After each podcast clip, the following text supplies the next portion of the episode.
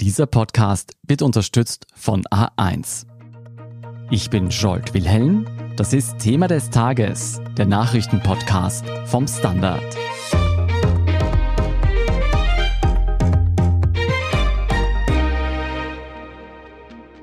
Türkise Spitzenbeamte im Bundeskriminalamt und im Verfassungsschutz sehen sich mit schweren Vorwürfen konfrontiert.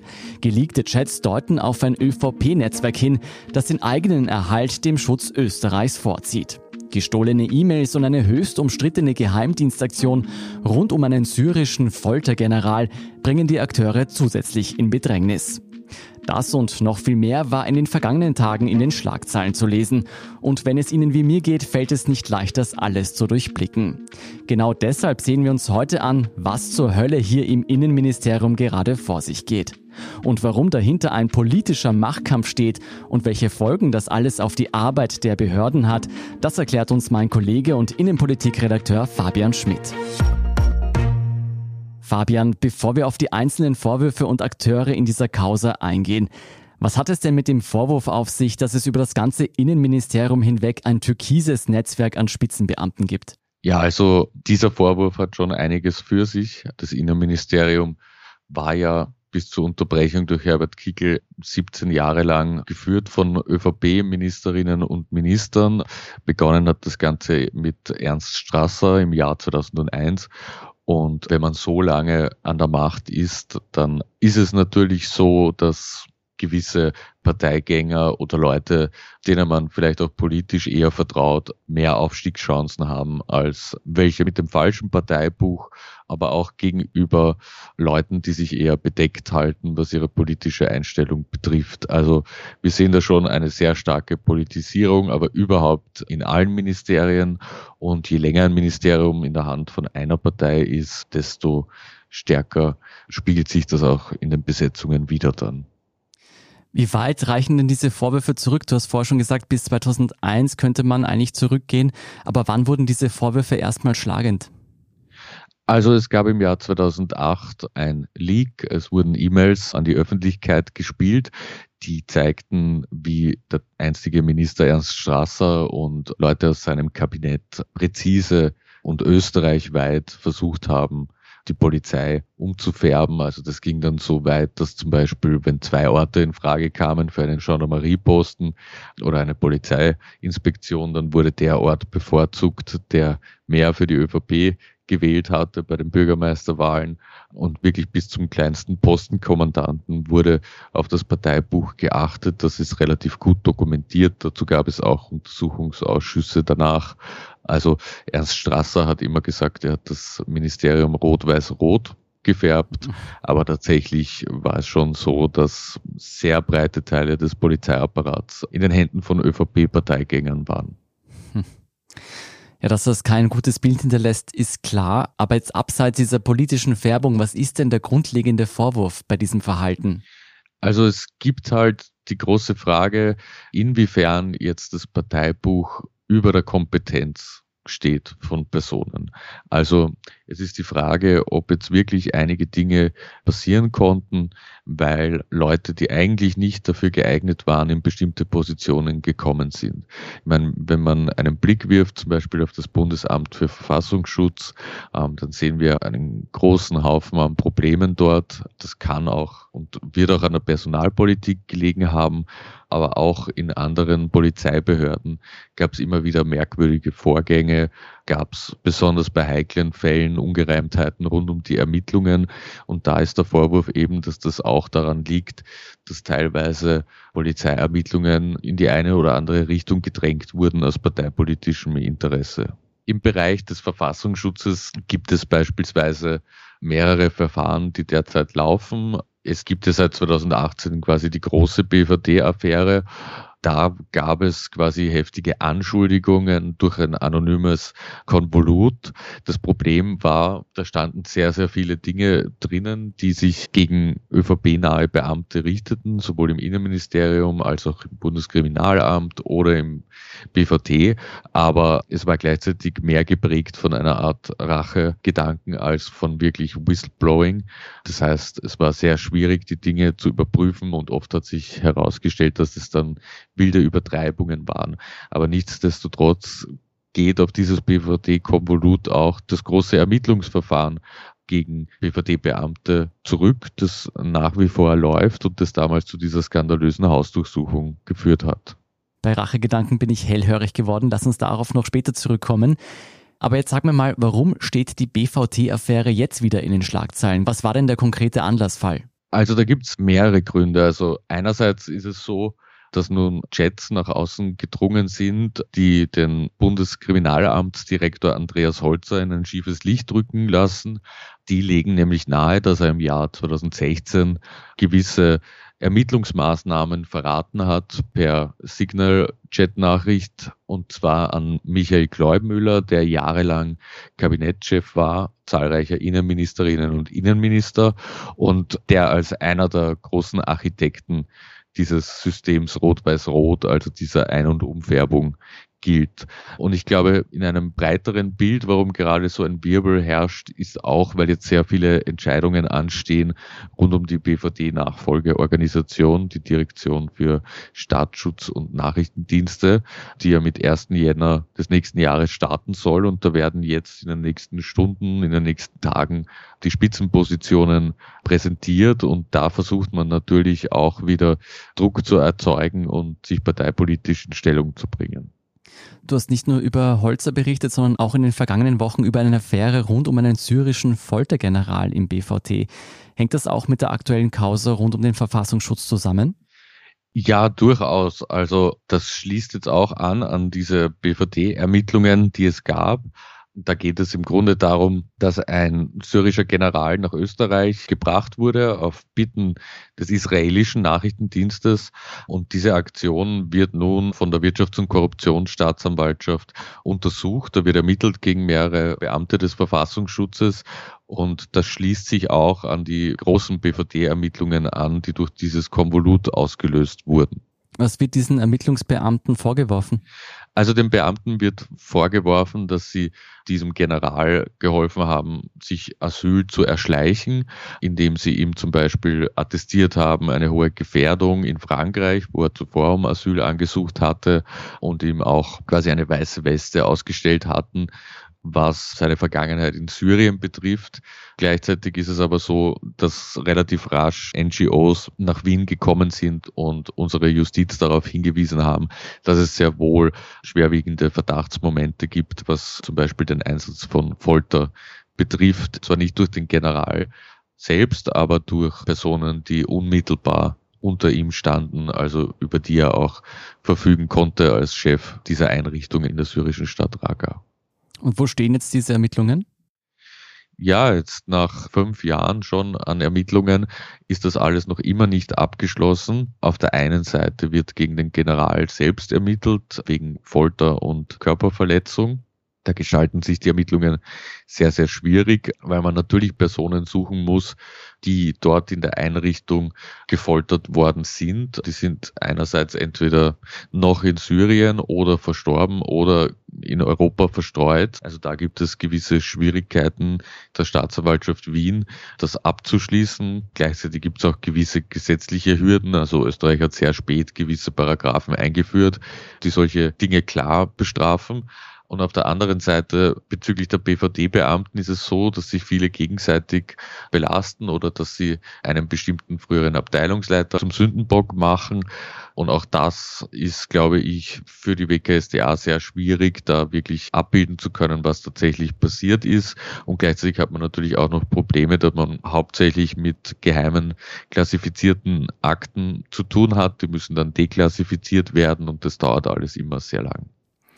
Okay, also wenn ich das zusammenfassen müsste, wir haben auf der einen Seite diese ÖVP-nahen Spitzenbeamten sowohl im Bundesverfassungsschutz als auch im Bundeskriminalamt, denen schwere Verfehlungen vorgeworfen werden.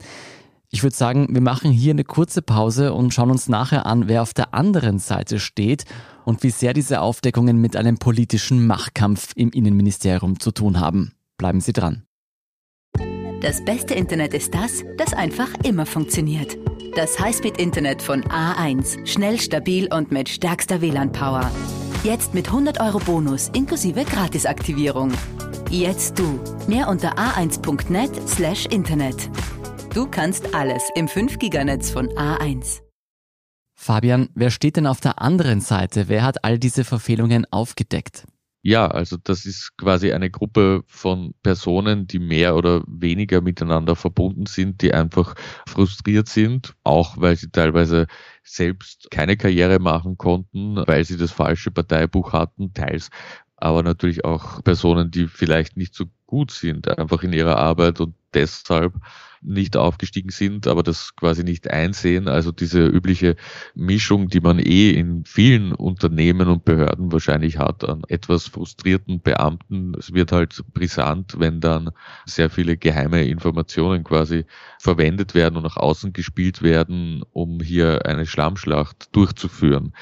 Also es gibt zum Beispiel einen langjährigen BVD-Beamten, der sehr viele Dinge an Politiker und Journalisten herangetragen haben soll. Und diese Personen haben vor allem in der Zeit, als dann Herbert Kickel Innenminister war, von Ende 2017 bis zum Ibiza-Video im Mai 2019, natürlich plötzlich gespürt, dass sie doch Chancen haben, jetzt selbst in bessere Positionen zu gelangen und haben da sehr viele Dinge dann herangetragen ans Ministerbüro oder an die WKSDA etc. Wie muss man sich das denn konkret vorstellen, wie diese Informationen an die Öffentlichkeit gelangt sind? Du hast ja schon gesagt, viele dieser Informationen waren geheim. Also da gibt es einige verschiedene Wege, würde ich sagen. Wir haben natürlich einen BVD-Untersuchungsausschuss gehabt, wo sehr viele politische Parteien haufenweise Akten bekommen haben, auch teils sehr stark klassifizierte Akten.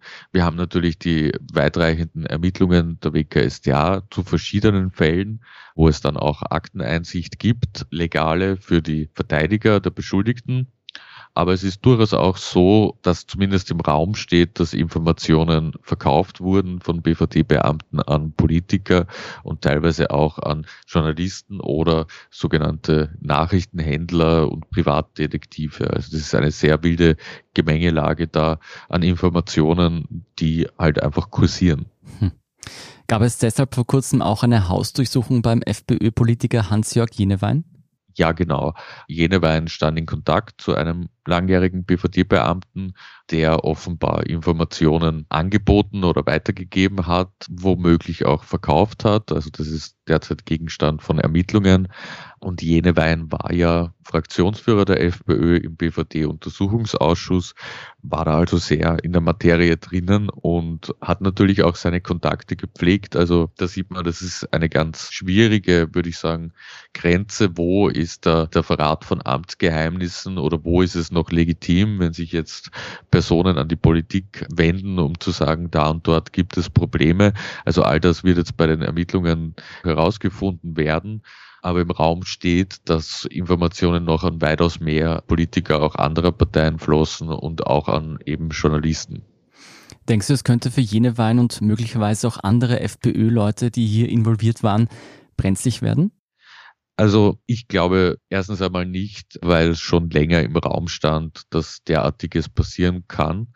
Also ich denke, dass alle Beteiligten ihre Hausaufgaben gemacht haben, was jetzt zum Beispiel die Löschung von Chats etc. betrifft. Also ich hoffe, dass mittlerweile jeder in Österreich weiß, wie man Chats löscht.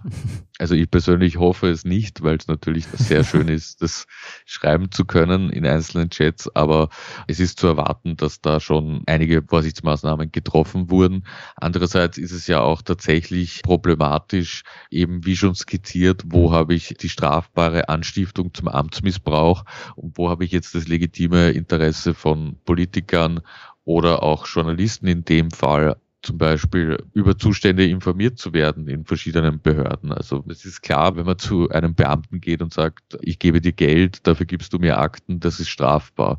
Es ist auch strafbar, wenn man den Amtsmissbrauch anstiftet, also klar sagt, gib mir jetzt diese Akten, gib mir das Geheime etc.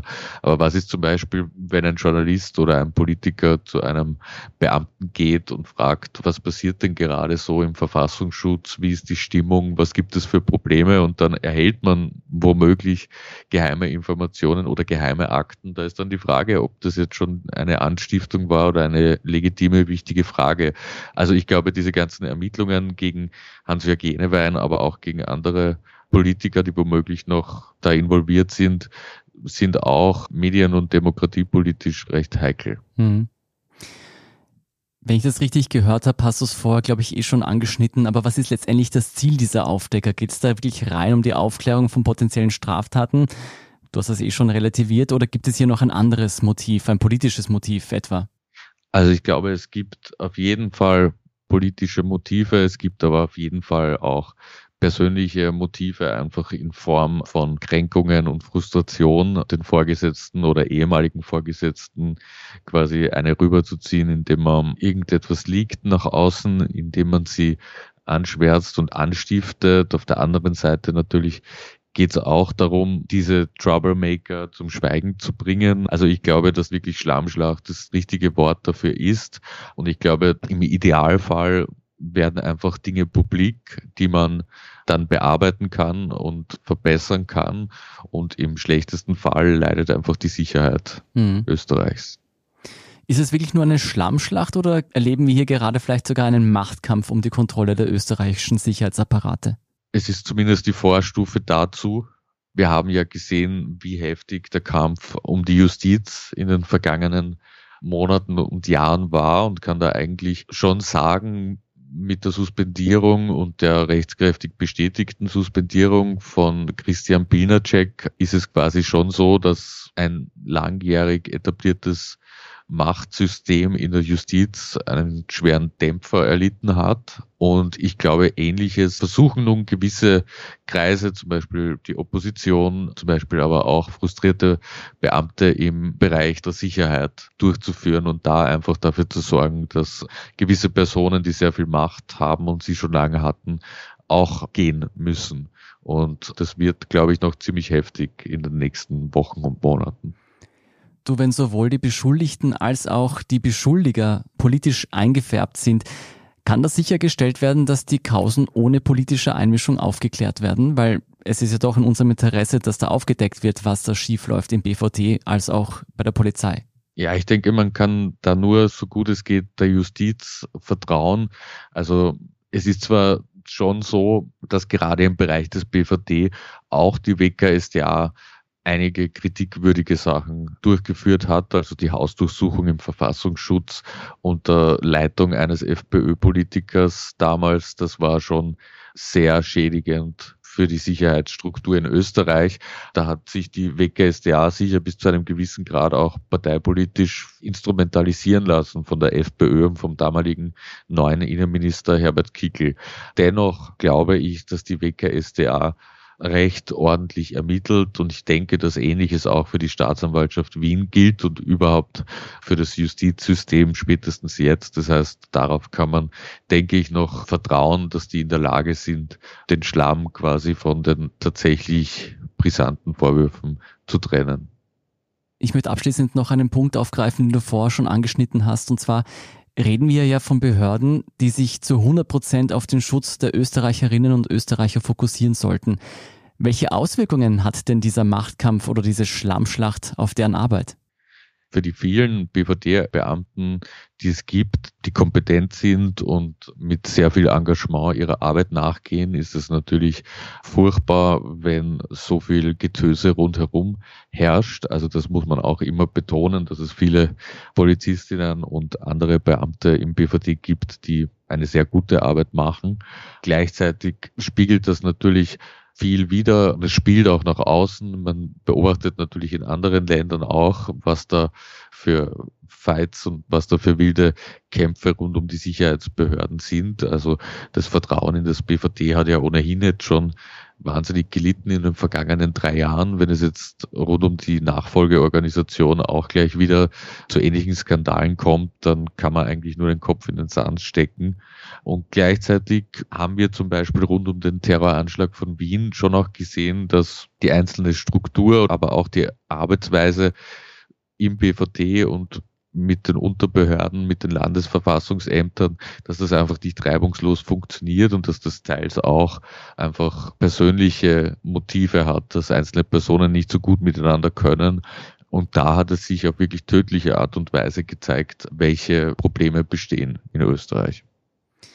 Welche Konsequenzen werden diese andauernden Affären in die Behörden des Innenministeriums haben?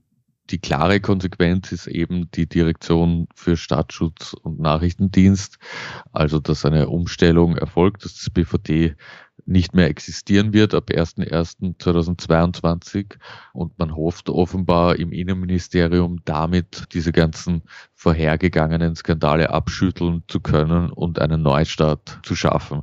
Ich persönlich glaube, dass das nicht so einfach funktioniert, weil es ja doch noch viele Personen gibt, die mitgenommen werden vom BVD ins DSN und gleichzeitig, was ist mit den Personen, die nicht mitgenommen werden, die werden dann genug zu erzählen haben, wenn sie keine Arbeitsstelle mehr haben dort.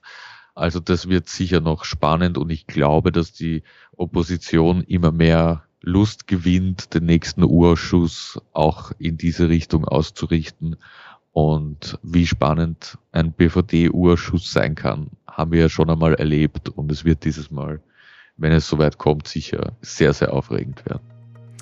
Wir werden auf alle Fälle darüber berichten. Vielen Dank, Fabian Schmidt, für diese Einschätzung. Danke. Wir sind gleich zurück.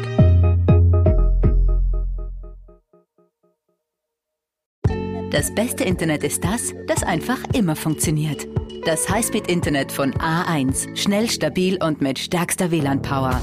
Jetzt mit 100 Euro Bonus inklusive Gratisaktivierung. Jetzt du. Mehr unter a1.net slash Internet. Du kannst alles im 5-Giganetz von A1.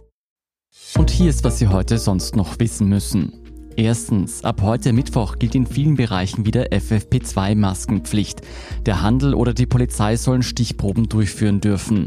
Sowohl der Handel als auch die Polizei übten im Vorfeld allerdings Kritik daran. Ab heute gelten überdies auch neue Regeln für Schulen. Eckpunkte sind die kürzere Quarantänedauer und eine engere Definition von Kontaktpersonen. Bildungsminister Heinz Fassmann geriet dabei stark in die Kritik, nachdem nur eine Woche nach dem Schulstart im Osten sich bereits 400 Schulklassen österreichweit in Quarantäne befinden. Zweitens, Kommissionspräsidentin Ursula von der Leyen hat in ihrer bislang zweiten Rede zur Lage der Europäischen Union angekündigt, die militärische Stärke der EU ausbauen zu wollen, um die Herausforderungen der Zukunft zu meistern. Und zusätzliche 100 Millionen Euro sollen die humanitäre Lage in Afghanistan verbessern. Zugleich kündigte von der Leyen an, die EU werde ihren Beitrag zum globalen Naturschutz verdoppeln. So solle der Niedergang der Biodiversität bekämpft werden. Um die Corona-Pandemie wiederum besser in den Griff zu bekommen, werde die EU insgesamt 450 Millionen Impfdosen an ärmere Länder spenden. Und schließlich wurde ein neues EU-Austauschprogramm für junge Menschen präsentiert, die in ihrem Land weder Ausbildung noch Job gefunden haben. Das Programm namens ALMA werde diesen jungen Leuten die Möglichkeit eröffnen, zeitlich befristet Berufserfahrung in einem anderen Mitgliedstaat zu sammeln. Drittens, der 28-jährige Mann, der verdächtig wird, am Montag zwei Frauen in Wien getötet zu haben, hat bei seiner Einvernahme ein umfassendes Geständnis abgelegt. Er gab zu, sowohl seine Ex-Frau im Streit als auch eine später hinzukommende Bekannte erstochen zu haben. Danach wollte er laut Polizei noch eine weitere Person, einen Mann, töten. Dieser konnte allerdings aufgrund der starken Alkoholisierung des Täters entkommen. Die vierjährige Tochter des Täters, die zum Tatzeitpunkt im Kindergarten war, wird unterdessen in einem Krisenzentrum der Wiener Kinder- und Jugendhilfe von Sozialpädagoginnen betreut. Der Fall löste Kritik am Bundesamt für Fremdenwesen und Asyl aus. Der Beschuldigte kam im Juni 2014 nach Österreich und war laut Ermittlerkreisen asylberechtigt. Gegen ihn gab es jedoch bereits zwei Anzeigen, eine davon wegen eines Sexualdelikts. In beiden Fällen wurde ein Asylaberkennungsverfahren eingeleitet, das aber jeweils eingestellt wurde, nachdem auch die Verfahren wegen der Anzeigen aus Mangel an Beweisen eingestellt worden waren. Und viertens, die Umweltorganisation Global 2000 hat in Eierschwammerln von der Stubwiesalm bei Spital am Pyrrhen in Oberösterreich besorgniserregend hohe Werte des Radioisotops Cesium 137 gefunden, die aus dem Tschernobyl-Fallout vor 35 Jahren resultieren. Gemessen wurden 7563 Becquerel pro Kilogramm, das ist mehr als das Zwölffache des in der EU geltenden Grenzwerts von 600. Bei Menschen lagert sich Cesium 137, wenn es durch die Nahrung in den Körper gelangt, vor allem in Muskeln ab und kann Genschäden oder Krebs verursachen. Die Umweltorganisation forderte Gesundheitsminister Wolfgang Mückstein auf, klar zu informieren, wo Pilze problemlos genossen werden können und wo man aus Vorsorgegründen lieber nicht in den Wald auf Schwammersuche gehen soll. Denn laut Gesundheitsministerium werden nach wie vor bei rund 12 Prozent der Eierschwammerl Grenzüberschreitungen festgestellt. Mehr zu diesen radioaktiven Grenzüberschreitungen und die weiteren News zum aktuellen Weltgeschehen finden Sie wie immer auf der Standard.at. Danke fürs Zuhören und all jenen, die uns auf Apple Podcasts oder Spotify folgen, uns eine nette Rezension geschrieben oder eine 5-Sterne-Bewertung gegeben haben. Und ein ganz besonders großes Dankeschön all jenen, die unsere Arbeit mit einem Standard-Abo oder einem Premium-Abo über Apple Podcasts unterstützen. Das hilft uns wirklich sehr, also auch gerne Freunden weiterempfehlen. Verbesserungsvorschläge und Themenideen schicken Sie uns am besten an podcast.derstandard.at. Ich bin Scholt Wilhelm, Baba und bis zum nächsten Mal.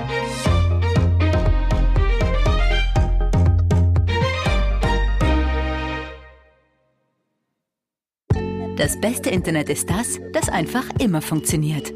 Das Highspeed-Internet von A1. Schnell, stabil und mit stärkster WLAN-Power. Jetzt mit 100 Euro Bonus inklusive Gratisaktivierung. Jetzt du. Mehr unter a1.net slash Internet. Du kannst alles im 5-Giganetz von A1.